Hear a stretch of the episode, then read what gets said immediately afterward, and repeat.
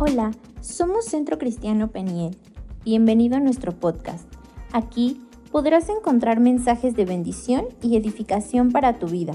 Recuerda que también tenemos reuniones presenciales y nos puedes seguir a través de Facebook, Instagram y YouTube. Que Dios te bendiga.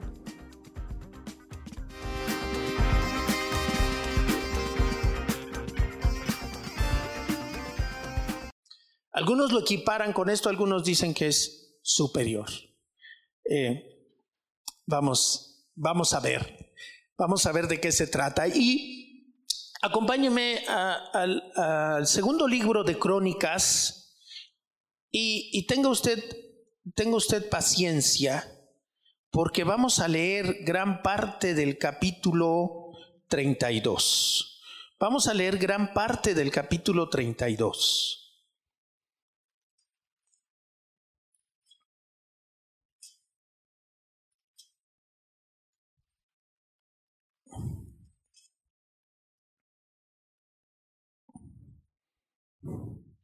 Y, voy a empezar, voy a empezar la lectura.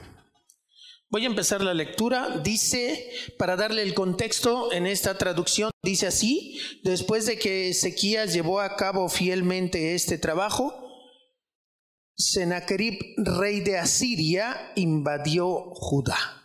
Ese es el contexto tenemos el rey de Asiria, el, ejército, el pueblo más poderoso de ese momento, que invadió Judá. Sitió las ciudades fortificadas y dio órdenes a su ejército para que penetraran las murallas.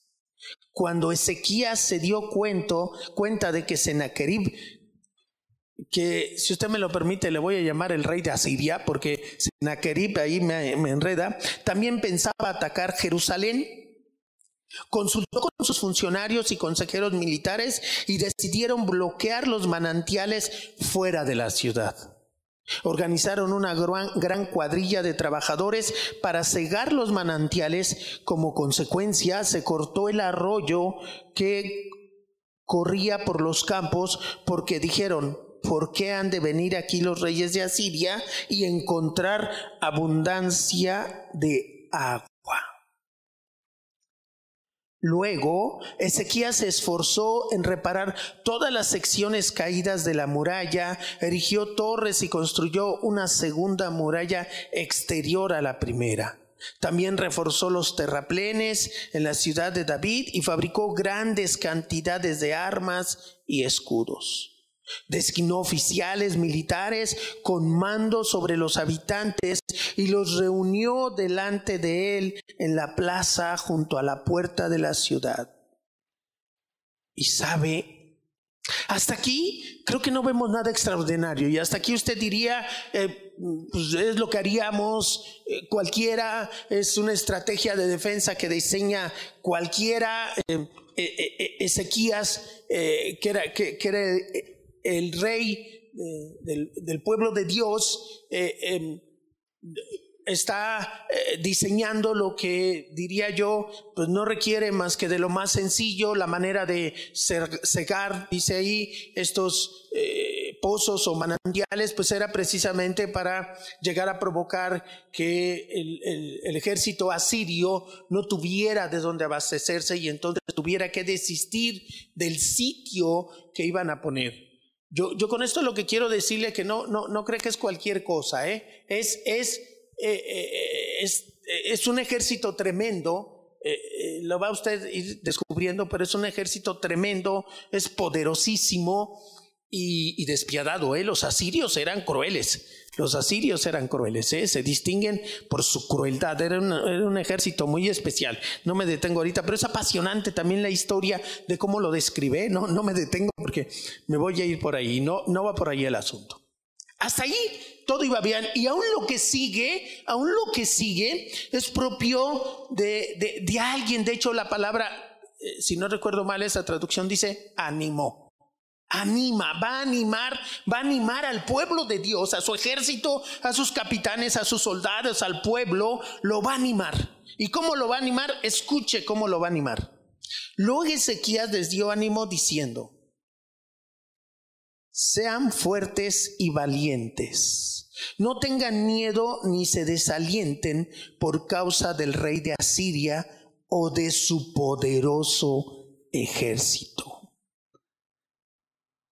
Porque hay un poder mucho más grande de nuestro lado. Aleluya. Y aquí de repente me, hace ver, eh, me veo, ¿no? Me veo porque de repente uno en, la idea de animar o en la intención de animar al hermano, de, de animar al otro, pues uno le dice esto mismo y a veces pareciera que solo son palabras, ¿no?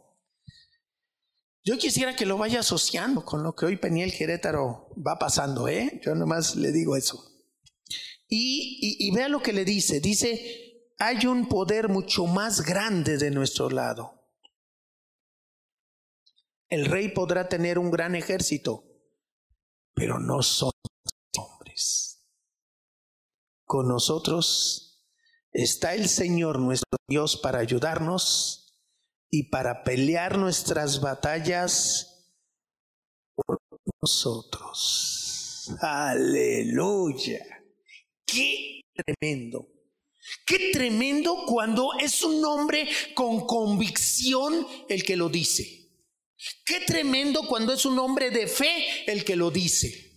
Porque lo puede decir cualquier motivador. Lo puede decir cualquier persona y casi diciendo, no, no,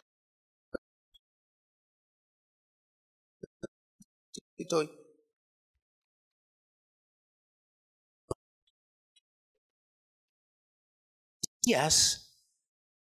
estaba convencido de lo que decía. que no eran más que hombres. Y sabía que de este lado ciertamente peleaba porque estamos de tu lado, decía el canto hace un momento, ¿recuerda? Cuando escuchaba el canto, otra vez decía, otra vez nos pusiste de acuerdo otra vez.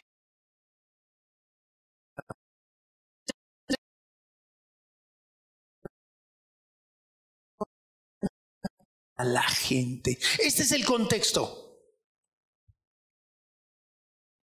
Este es el contexto. Viene el ejército más poderoso de aquel entonces. Eh, el, el pueblo está está temeroso, está temeroso. De otra manera, las palabras de Ezequías pudieron haber sido otras, tal vez se me ocurre, no se preocupen, eh, somos el doble, somos el triple, eh, recuerden, usemos esta estrategia, somos los más fuertes, no sé. No, eh, no tengan miedo, voy a leer otra vez, fíjense, no tengan En esta traducción dice, en otra traducción, sean fuertes y llénense de valor. No tengan miedo y no se espanten ante el rey de Asiria y ante el numeroso ejército que trae. Me parece que este incluso lo desmenuza un poquito más.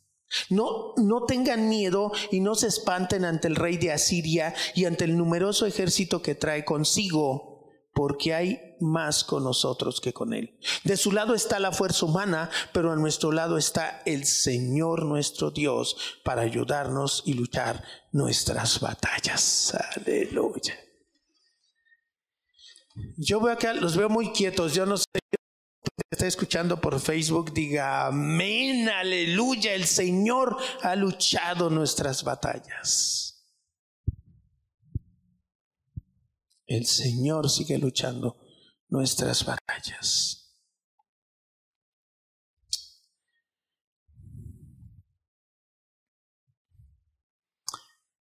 Este es el contexto. Yo quería sumergirlo en el contexto, sumergirlo en la situación, sumergirlo en la angustia, en el temor. ¿A poco cree que, que le dijo eh, Ezequías, dijo eso porque fue ocurrencia? De no tengan miedo porque empezaba a haber miedo, porque lo que iban a enfrentar era tremendo, porque era un ejército poderosísimo, el más poderoso, numeroso. ¿Eso qué significa? No nos deja ver ahorita, no nos deja ver cantidades, pero si es numeroso, pues sí, significa que dirían son retiartos, ¿no? Nos duplican, nos triplican. es numeroso. Y les dice Ezequías, no tengan miedo. Llénense de valor, llénense de valor, llénense de valor.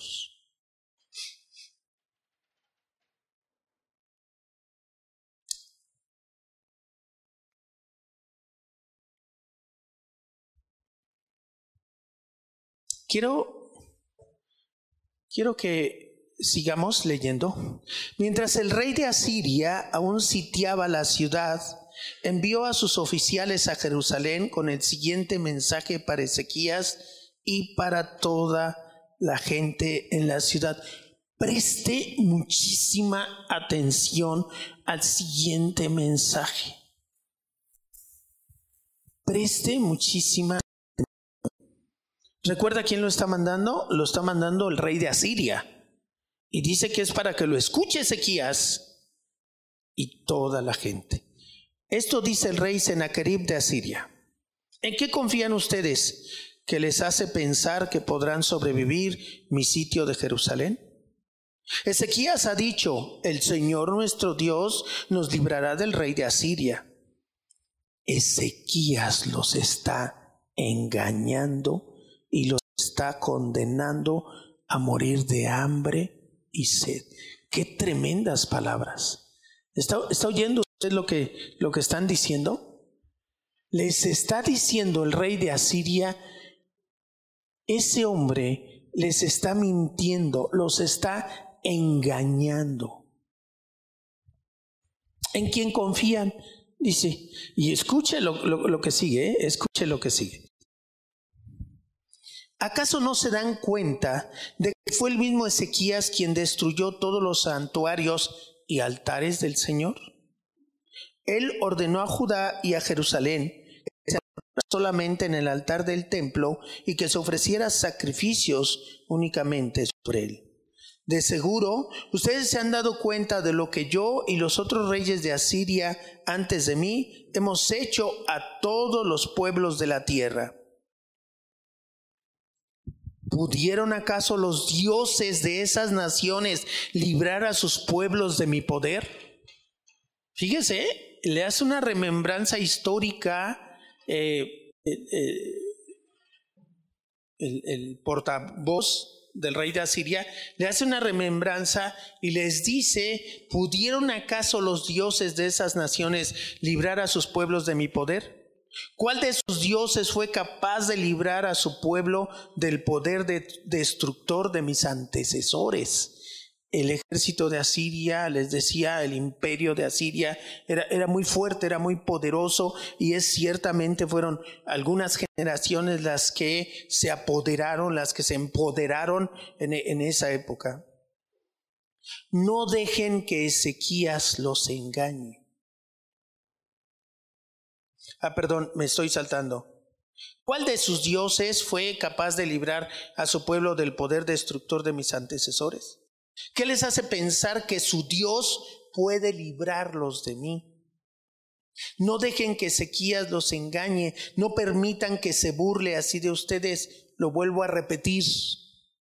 Ningún Dios de ninguna nación o reino jamás ha sido capaz de librar a su pueblo de mí o de mis antepasados. ¡Wow! ¡Qué palabras tan fuertes!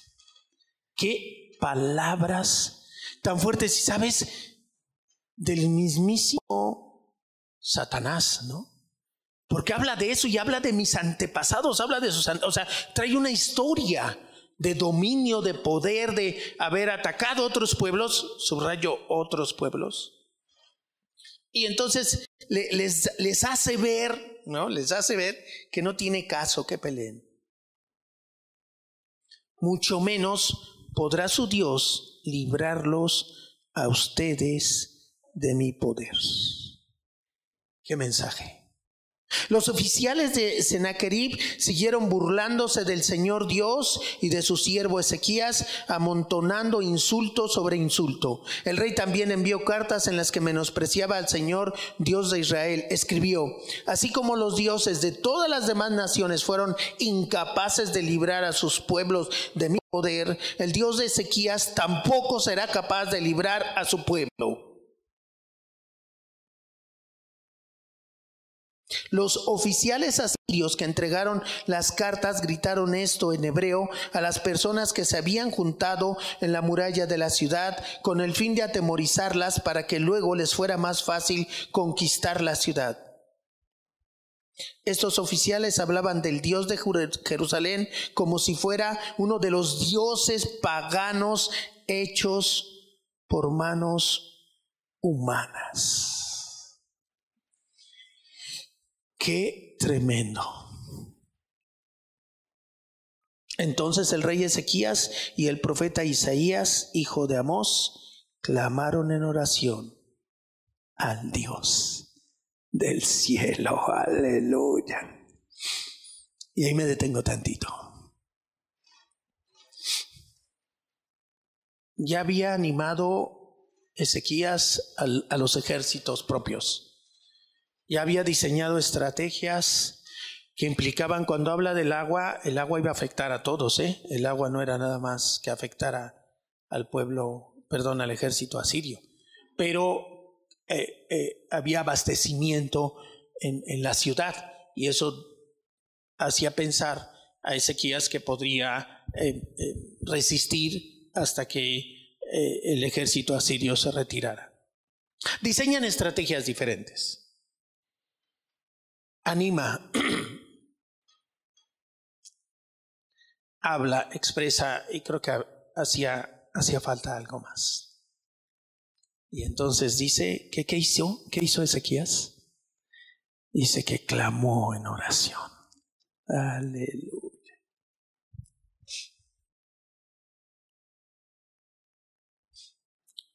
A veces tú y yo pasamos por etapas de miedo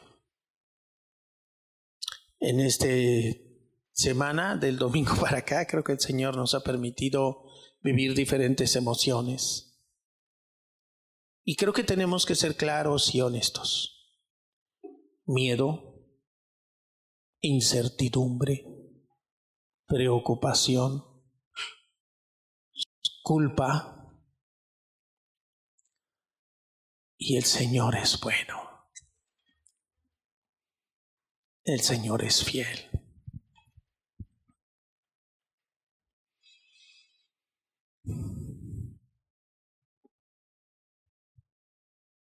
Sabes, me imagino, me supongo que el ejército de Israel estaba un poco igual.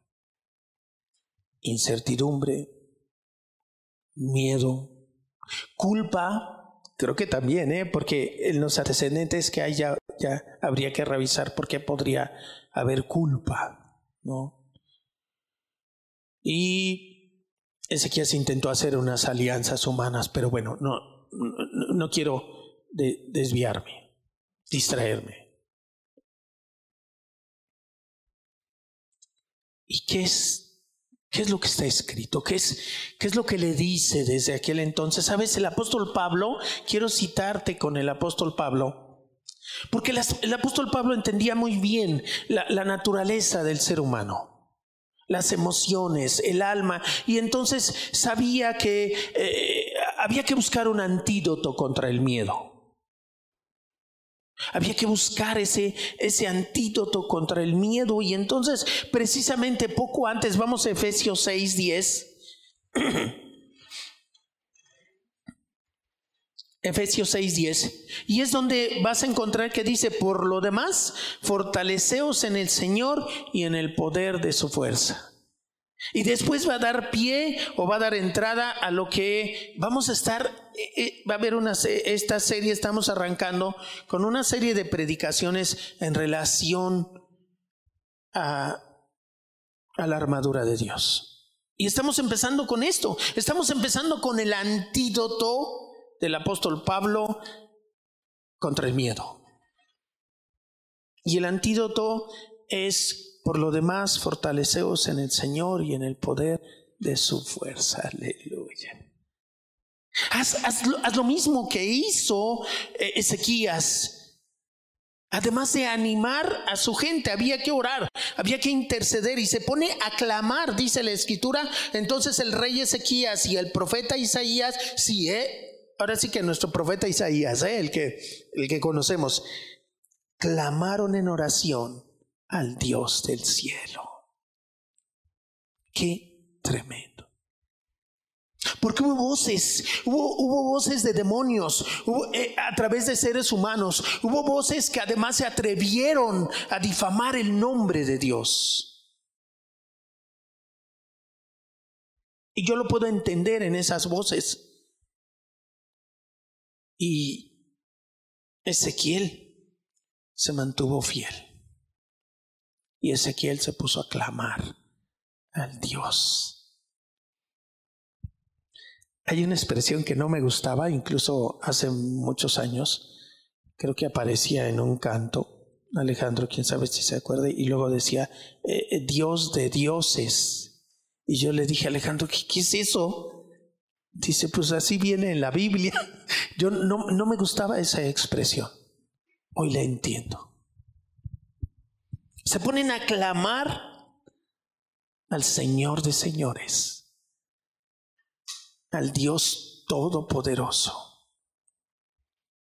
Y eso es lo que dice el apóstol Pablo, eso es lo que está escrito. Cuando tú estés pasando por una situación difícil, cuando tú estés pasando por una situación en que el mundo de las tinieblas quiera eh, atraparte, absorberte, confundirte, intimidarte, lo que tienes que hacer es lo que dice, ahora sí que el antídoto contra el miedo, fortalécete en el Señor y en el poder de su fuerza. Efesios 6, 10. Y ahora, en, esta, en, en, en este momento, este siguiente es percibir el corazón del Padre. Y al principio yo decía, cuando estaba preparando la predicación, decía yo, ¿cómo, percibo aquí el corazón del Padre? O sea, bueno, pues sí, eh, va a cuidar a sus hijos, o qué va a pasar, y de repente, wow. El corazón del Padre está expresado en la segunda, el segundo libro de Reyes 19:34. Segundo libro de Reyes 19:34. Ah, nuestro Dios, nuestro Padre. Pero que hay en su corazón, ¿eh? Porque una cosa es creer en, Dios, eh, prometer creer en Él, y otra cosa es empezar a conocerle y serle leal. Eso es otra cosa. Y entonces en el corazón del Padre que hay. Y segundo libro de Reyes 19:34 dice, porque defenderé esta ciudad para salvarla por a mí mismo, por amor a mí mismo y por amor a mi siervo David. Aleluya. Amor. En el corazón del Padre hay amor. Y entonces dice, por amor a mí mismo, por amor a mi nombre y por amor a mi siervo David. Un hombre que a pesar de lo que, de, lo que llegó a ser, las fallas tremendas que tuvo, jamás dudó de quién era Dios. Y después vamos a ver, ese tema es apasionante, porque la Biblia le llama a David un hombre conforme al corazón de Dios, a pesar de y entonces dice, y, yo quiero que, ahí mismo sigas, no. Y luego dice en Isaías, vete a Isaías 37, 35. A mí me, fascina, me confirma eh, cuando, cuando viene y prácticamente dice lo mismo y vas, a, vas a encontrar lo mismo. Isaías 37, 35 dice, si ya estás ahí, porque defenderé esta ciudad para salvarla por amor a mí mismo y por amor a mi siervo David. Aleluya. El corazón del Padre está lleno de amor. Aún la decisión más tremenda, más incomprensible para nosotros que nuestro Dios pueda tomar, está motivada por el amor. Está porque eso es lo que hay en su corazón. Hay amor.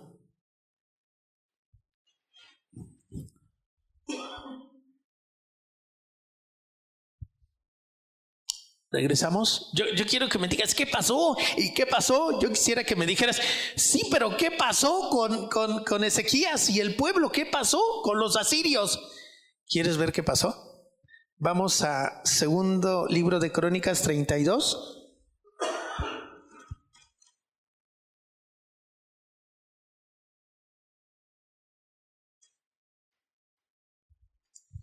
Treinta y dos, veintiuno. Porque nos quedamos en que Ezequías y quién clamaron a Dios, ¿sí? Oraron al, Dios del cielo, dice. Dice el 21, entonces el Señor envió un ángel que destruyó al ejército asirio junto con todos sus comandantes y oficiales.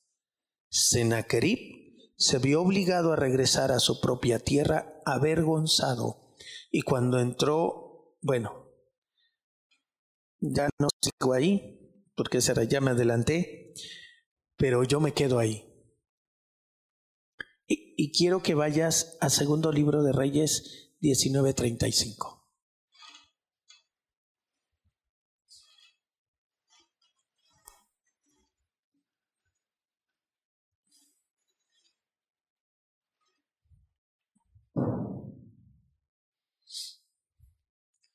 Ya estamos ahí, segundo libro de Reyes 19:35, dice, esa misma noche el ángel del Señor salió y mató. ¿Cuántos? 185 mil soldados del campamento asirio. A la mañana siguiente, todos estaban muertos. Qué impresionante el poder de nuestro Dios. Qué impresionante poder el de nuestro Dios. Yo no alcanzo a dimensionar 185 mil personas, ¿eh? Es el estadio Azteca más es más del estadio. Imagínate de repente, o sea, los que hemos, es lo más que alcanzo a dimensionar. Pero sería el, eh, sería, pero no lo alcanzamos a dimensionar, tres veces el corregidora. Tres veces, pero no lo alcanzamos a dimensionar, en realidad no. Dices, ay, no son tantos, pero los que hemos ido al, al coloso de Santa Úrsula, 110 mil, pero eso más la mitad, es, tremendo, o sea, es que de repente los que hemos estado, cuando, ha, estado, ha estado lleno eso, y que de repente la gente te lleva, te lleva, eh, y si no te pones listo, si te, si te extravías, sí, aunque vayas aquí casi de la mano con alguien, eh, llega tal movimiento, es, el metro es poco, es, eh, eh, el estadio es, es tremendo, o sea, ya, ya que lo estoy dimensionando hasta este momento, lo que son 180 mil personas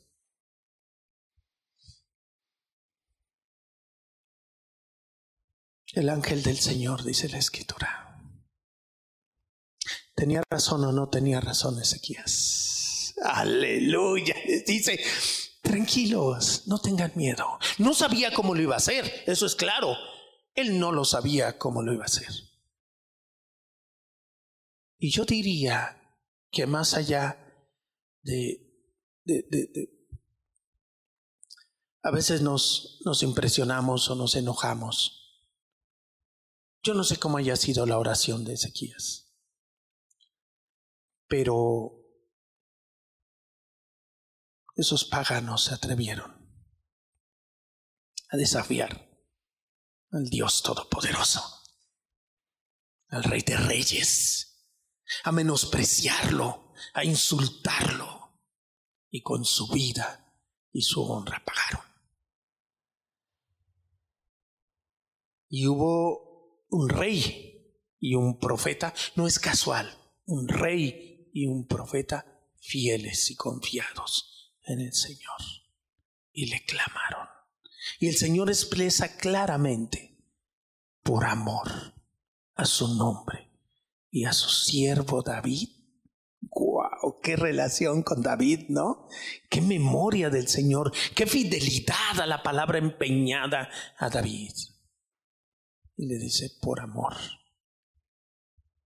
a mi nombre y a David los destruiré. Y los destruyó en una noche, dice las escrituras. Alabado sea nuestro Dios. Sabes, así el Señor ha librado nuestras batallas. Así el Señor sigue librándolas. Yo hoy te digo, mantente firme, sé fiel, sé leal, Sabes, es muy fácil decir que, lo vamos a servir, que lo vamos a seguir. Lo más importante es que tú permanezcas fiel al Señor. Lo que está siendo probada es tu fidelidad, es tu lealtad. Me gusta la palabra lealtad. Que nuestra lealtad no sea cambiada por nada ni por nadie, por nada ni por nadie. Ante la adversidad o ante la prosperidad, nada nos haga mirar nuestro corazón o llevar nuestro corazón a otro lado. Dice el apóstol Juan, hijitos, guardaos de los ídolos. Que no se levante un ídolo en nuestro corazón. Que no se levante, que en toda circunstancia seamos capaces de mantenernos leales. Que no dudemos. Podemos tener en algún momento una incertidumbre. En algún momento cierto miedo. En algún momento podemos tener dudas. Podemos tener preguntas. Pero que nuestro corazón se reoriente porque vamos a ir al huerto de Getsemaní. Porque lo vamos a que vamos a hacer ahora es establecer el corazón de Jesucristo.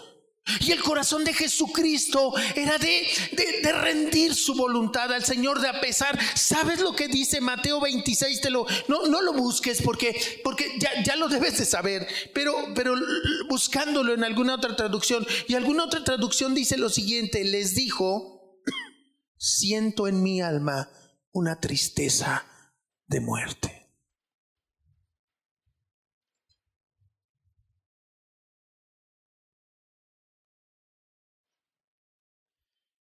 Jesús, el verbo hecho carne, Dios mismo sintió una tristeza de muerte. El Señor de la muerte estaba apoderándose de su corazón, de sus emociones, de su alma. y no estoy blasfemando. A mí me impacta tanto eh, eh, esta escena de, de, mi Señor porque, porque me deja verlo en esa humanidad impactante. Me hace ver que las palabras que, que dice el autor de los Hebreos, que Él padeció como nosotros y que no pecó, y me deja ver que ciertamente, y, nos deja ver esa libertad también de que de repente las emociones, los sentimientos, eh, no, nos puedan llevar a estar en algún estado. Nos llevan llegar, llevar a tener en algún estado, a, tener esas dudas, esos miedos. No es que nunca se presenten, no, no es que no los tengamos, no, no que, que no haya culpa por eso. Es que vas a hacer con eso. Y Jesús, nuestro Señor, abre su corazón y les dice, me gusta mucho, esta expresión me parece eh, muy clara, muy elocuente, siento en mi alma una tristeza de muerte. Ah, mi Señor, abriendo su corazón.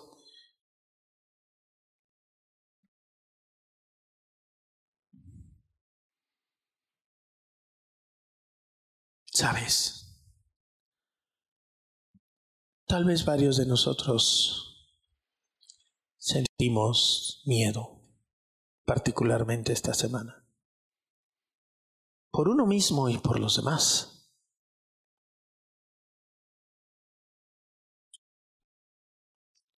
Sentimos duda, dudas, pero lo importante es qué hacemos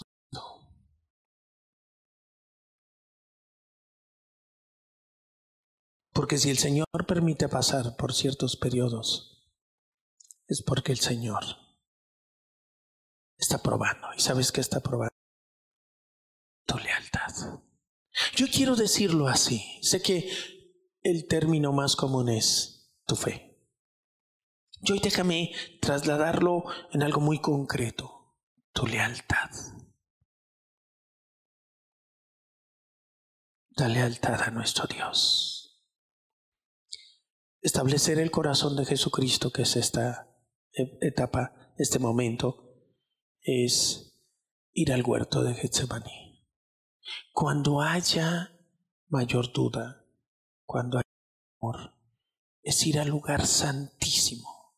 Y si nosotros hablamos del lugar, el huerto de Getsemaní, es, es por el momento especial que se vive.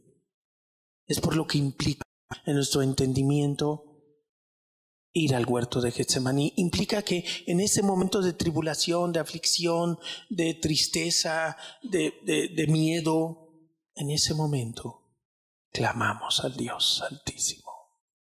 Y en ese momento vamos doblemente ansiosos, animados, ansiosos es una expresión, quiero decir anhelantes, quiero decir anhelantes al lugar santísimo para clamar al Dios de gloria, al Señor de señores, al Dios de los dioses, porque no hay nadie como Él, nadie hay como Él. Que el Señor siga librando a Paniel Querétaro de toda peste, de muerte, de todo temor, de toda incertidumbre, y que se levante un pueblo en esta casa fiel y leal a su Señor en toda circunstancia, para su honra y para su gloria, y que Él por amor a su nombre y por amor a nuestro Señor Jesucristo, siga librando nuestras batallas. Amén y amén. amén. Gloria a Dios. Esta es la palabra de hoy. Esta es la palabra de hoy.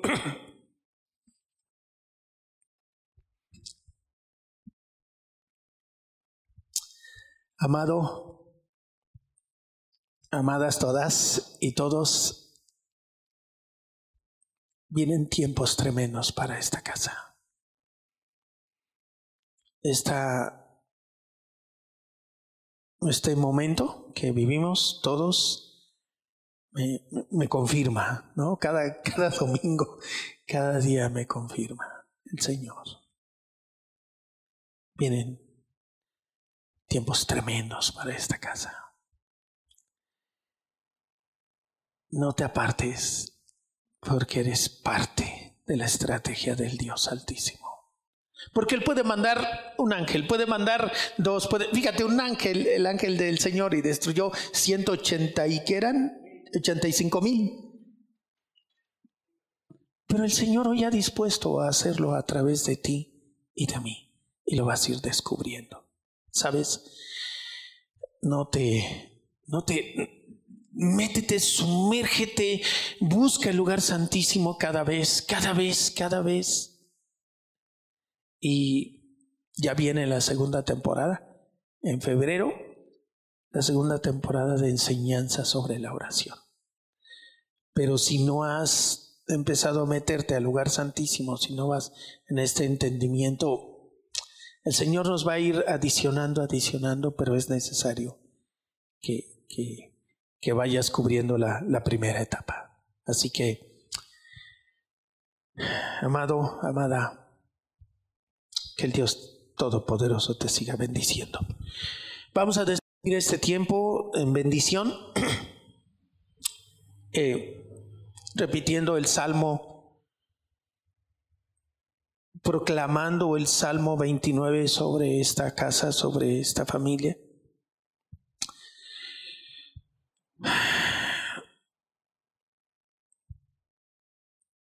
Que el Dios Todopoderoso siga dando fuerza a su pueblo. Que el Dios omnipotente siga bendiciendo esta casa, llenándola de la paz de nuestro Señor Jesucristo, en cuyo nombre te he bendecido para honra y gloria del Dios Todopoderoso. Amén y amén. Amén. Amén. Estamos eh, despedidos. Dios les bendiga.